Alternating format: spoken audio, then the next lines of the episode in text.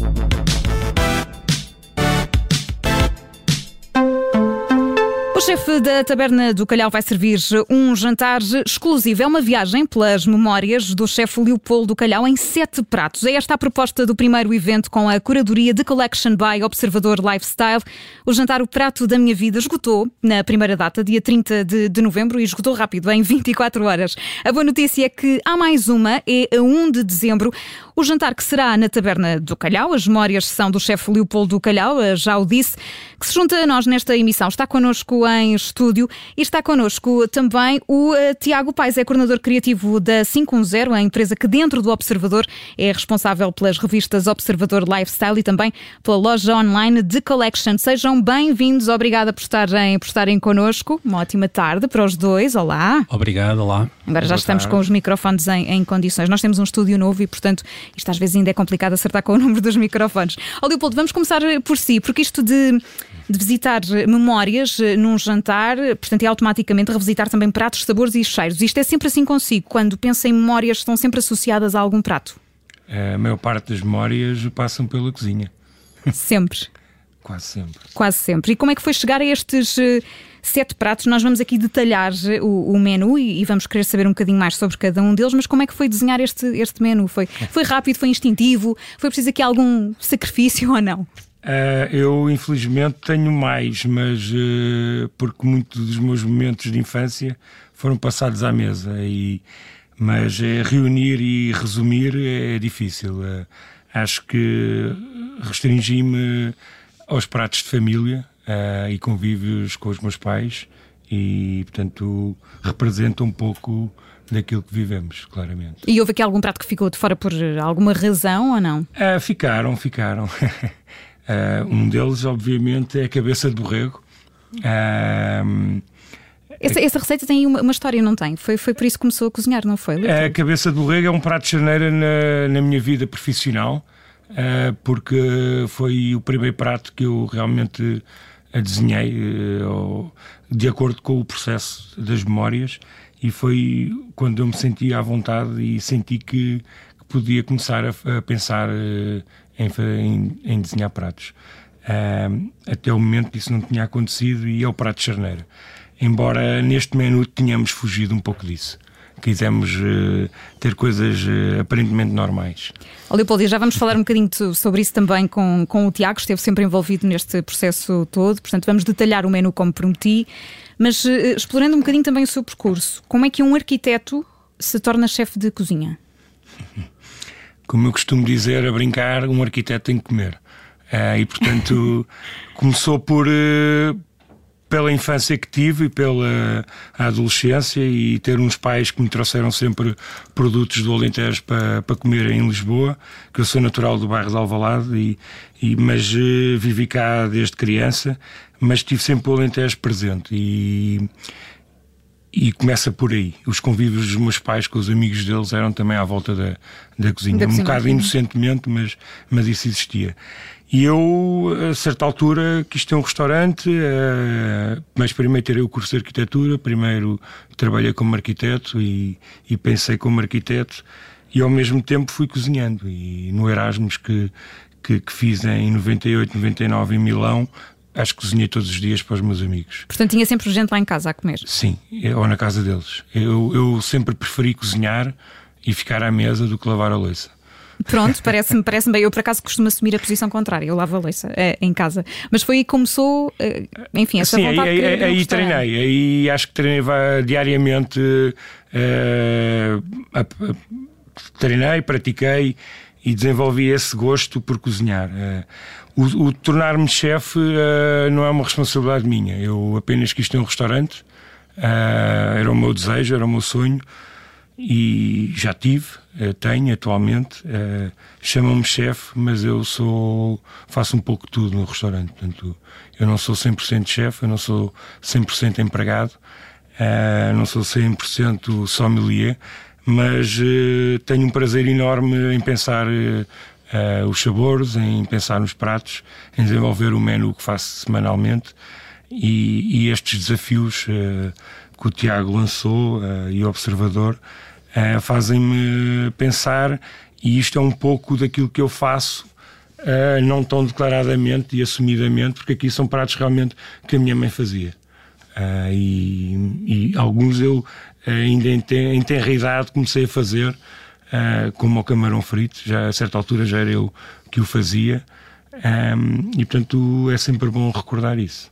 Oh, Tiago, não houve dúvidas que o Leopoldo, no fundo, encaixava aqui no conceito todo que vocês eh, criam, não é? Como é que, como é que surgiu esta ideia de, de, enfim, fazer este jantar uh, tão exclusivo? E o que é que vai passar exatamente para quem nos está a ouvir e que ainda tem a oportunidade de fazer parte dessa data que, que nós abrimos agora, não é? Dia 1 de dezembro. Sim, um, a ideia surgiu já, já há algum tempo um, e parte de, de um tema que nós fizemos na revista Observador Lifestyle, em que perguntámos a vários chefes qual era o prato da vida deles, uh, de todos os que tivessem na altura criado. Um, e depois, quando pensámos um bocadinho sobre isso, decidimos que era interessante também um, ir às memórias e não só o que criaram, mas qual era o prato mais marcante que, que já tinham comido ou que, ou que, que conheceram. Um, e a primeira vez que pensámos neste evento, até pensámos numa coisa em grande: convidar vários chefes, ser um festival, cada um fazer um prato. Um, isto já foi há muito tempo, foi inclusive antes da pandemia. E agora, quando revisitámos a ideia por causa do lançamento, entretanto, do, do The Collection, um, pensámos fazer uma coisa, ok, vamos nos centrar num chefe e, e, brincar com, brincar, salvo seja, com as memórias dele e apresentar um menu que seja todo baseado nas memórias dele, porque muitas vezes os chefes têm menus de degustação nos restaurantes, mas são menus que criam de propósito para, aquele, para aquele restaurante ou para aquela época. E é muito raro, pelo menos que eu tenha conhecimento, haver menus que, que, se baseiam nessas memórias, nesses pratos marcantes, que no caso do Leopoldo são pratos que ele, que ele comeu quando era, quando era jovem, que ainda come hoje em dia quando vai à casa dos pais ou quando está, quando está com a família, mas que noutros casos também podem ser pratos que comeram numa viagem ou pratos que criaram no início das suas carreiras. Uhum. Uh, e de certa tipo forma ficam relacionados com uma experiência de vida, sim, não é? Que têm sim. também. Portanto, a ideia nestes eventos é termos, o Leopoldo será o primeiro, termos chefes que nos servem um menu baseado nessa, nessa pergunta: quais é que são os pratos da tua vida? Um, e pronto, e depois deixamos que os chefes respondam e que, e que construam o menu à base disso. Leopoldo, vamos a isto? Vamos ao menu? Vamos começar vamos. com sopa, sopa de espinafres e queijo fresco, não é? Sim, é, parece muito interessante começar com uma sopa, é, não podendo ser a de Beldroegas por causa da estação. É, lembrei-me de, de ser de espinafres, que é o complementar na, na outra época do ano, que é onde estamos atualmente e lembrar-me que é um legado que fica de geração para geração as sopas alentejanas. E eu já tenho três filhos e o mais velho. E adoram? Adora, tenho que comer todas as semanas uma sopa alentejana e, portanto, é, é dedicado a ele. Pronto, muito bem. Sopa de espinafres e queijo fresco a abrir. Depois o camarão frito, que é essa questão que nos explicava Camarão pouco, frito, é? uh, lembrei-me dos domingos de futebol, uh, uhum. de 15 em 15 dias, quando era o domingo. O futebol era das 3 às 5. E depois uh, íamos para casa eu sou de Sporting, uh, e portanto era ali ao lado da casa dos meus pais e, e tiscávamos a seguir à bola que é, e, e, um dos pratos era camarão frito. Que se foi arriscando, não é? Foi um dos primeiros pratos que, que foi arriscando fazer também. não, sim, frito. sim, foi por uma questão de, de gosto, uh, para ajudar a minha mãe. Era Sim. assim que vocês uh, se consolavam depois das derrotas do Sporting, então? Era não, uh... oh, Tiago Paz. não só, mas também. Mas, uh, mas sim, nós Sportinguistas sabemos sofrer e, e gostamos de comer. E com pãozinho para molhar. Claro, ah, tem que ter molho, claramente. Isso, claramente. Pronto, é somos alentejanos, quer dizer, tecnicamente não sou, mas. e era por causa do molho, sobretudo. Exatamente, molhar o pãozinho, que bom que é. Exatamente. é. Arroz de tamboril também é um clássico. Sim, é, surgiu a ideia porque o meu pai fez anos há pouco tempo e a minha mãe também, fazem nesta altura, 24, e 6, 24 de outubro, 6 de novembro, e o meu pai, para os anos da minha mãe, queria comer arroz de tamboril. E, portanto, uh, achei piada. Uh, não comeu, porque me esqueci, comeu outra coisa, mas uh, arroz tamboril, sim, comíamos regularmente. Ah, ah, qual, é, qual é o essencial para fazer um bom arroz tamboril? a minha mãe não usava caldo de camarão, eu vou usar, pois, mas muito... Eh, a minha mãe usava só o tamboril, é uma expert em refogados, eh, e portanto aquilo ficava sempre bem e, e o tacho nunca ficava. Com coentros ou sem? Com. Com, sempre. No final. Muito bem, sexo perna de borrego. Hum. Pronto, perna de borrego é um clássico da família, é o prato que inclusivamente comi a semana passada em casa dos meus pais. Uh, e não havia amigos dos meus pais ou familiares que fossem lá à casa que não tivessem que comer. Portanto, já era. Houve uma altura que já era. Já sabemos o que é que vamos comer, né? Portanto, era, era o prato. É, era, era, era, o não prato, sempre... era o prato da casa. Mas este é daqueles complicados, não é? Demora. Não, aqui é, é comprar bem, é, um bom produto e pôr no forno, praticamente. Pronto, É, e esperar. Acaba por ser prático. Feijão com ervas. Explique-me este que eu eh, confesso que este me passou um bocadinho ao lado. Eh, este é para representar e para lembrar que a cozinha alentejana eh, tem uma base e uma componente vegetariana. E, e a parte de proteína vem muito mais tarde, já numa parte posterior do século XX, e a comida alentejana é vegetariana, no- na maior parte da- das suas opções. E, e para final, sim, eh, o meu pai gosta muito, é a época delas.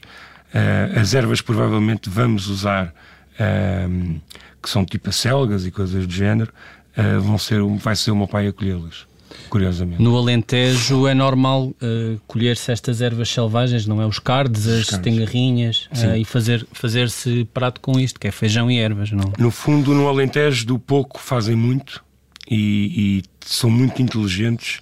E provavelmente eu vou usar aqui uma expressão que tenho usado ultimamente. eh, talvez tenha sido o Alentejano a criar a expressão less is, less is more. E Mas portanto, em, em Alentejano. na guerra do onde é que se come melhor no país, já percebi qual é o seu, o seu clube aqui também, não é? Eh, eu acho que o Alentejo tem muito para nos ensinar, no- pa- tanto na sua história como daqui para a frente. Eh, embora não todo o país é interessante, obviamente, em termos gastronómicos. E vamos fechar com o dito e feito e o bolo folhado. O que é que é dito e feito, Leopoldo? Dito e feito, é um bolo que a minha avó, é um pão de ló, eh, com raspas de limão, que a minha avó fazia quando fazíamos pão, amassávamos, eh, que o meu pai continuou a fazer eh, depois dela morrer. Ahm, e é um, E é sabe um- ao mesmo ou não? Ou isto feito pela avó tem sempre um sabor? É, é parecido, sim, sim. Manteve-se a receita e, e, são- e é isso, é, é- é o legado, é aquilo que nos chega e, e é uma coisa muito frugal e muito simples e saborosa e nós fazemos no, no restaurante. É, é algo que me diz eh, muito por isso, pelas recordações. Há essa relação sentimental também, também com isto. É assim que vai terminar esse, esse jantar. Esta noite de, de 1 de dezembro, o Tiago já está quase cheia, ainda não? Ainda temos aqui espaço para mais pessoas que nos estão a ouvir? Ainda temos alguns lugares, eu aconselhava as pessoas a, a correr, eh, metaforicamente, pelo menos a correr para os seus computadores ou telemóveis e reservar através do thecollection.pt, que é uma plataforma que nós criámos aqui na 510, que lançámos em, em meados deste ano, em junho, salvo erro, eh, e que é uma plataforma dedicada à criatividade nacional, sobretudo a produtos de autores, eh, desde cerâmica, roupa, brinquedos, eh, tudo mais, e agora estamos a aproveitar essa plataforma para também lançar este tipo de eventos.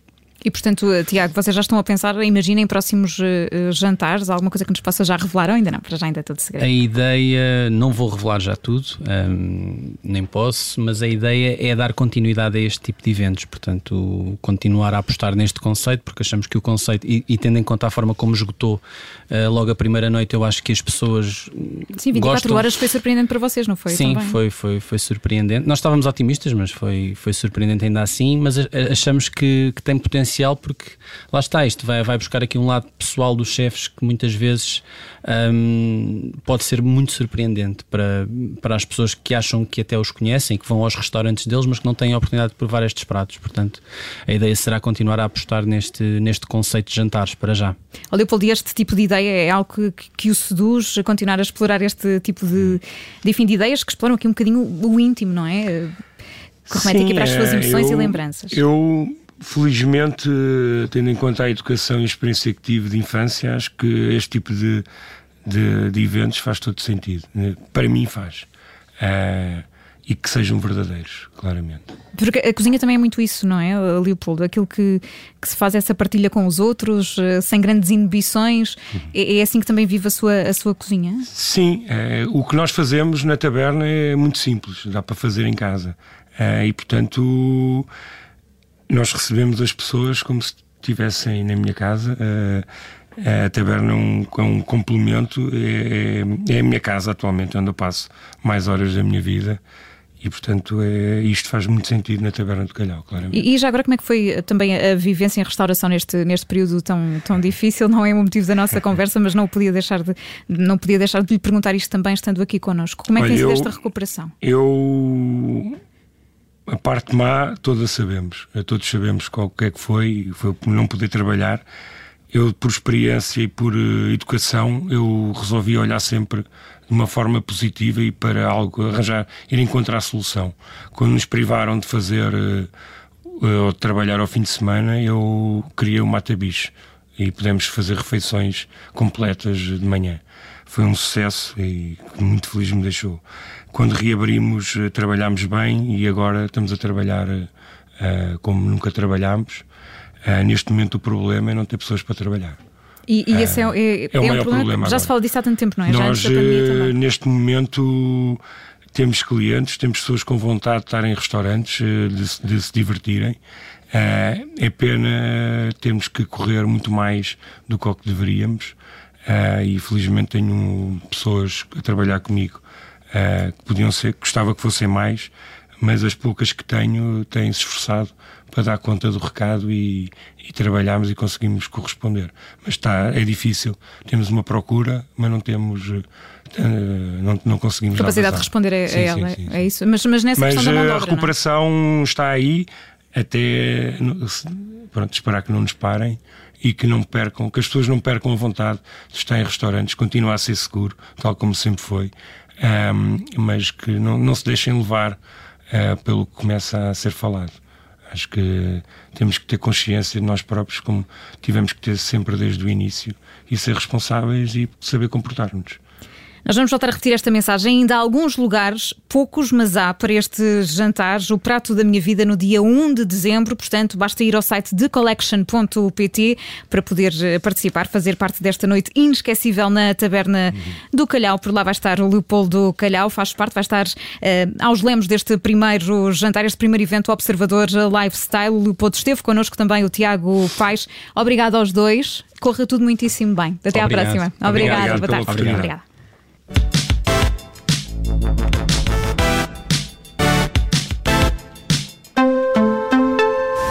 Olá, eu sou Ana Filipa Rosa. Obrigada por ouvir este podcast. Se gostou, pode sempre partilhá-lo com alguém e ouvir a Rádio Observador. Estamos online, mas também no FM. Na Grande Lisboa em 98.7 e no Grande Porto em 98.4. Obrigada.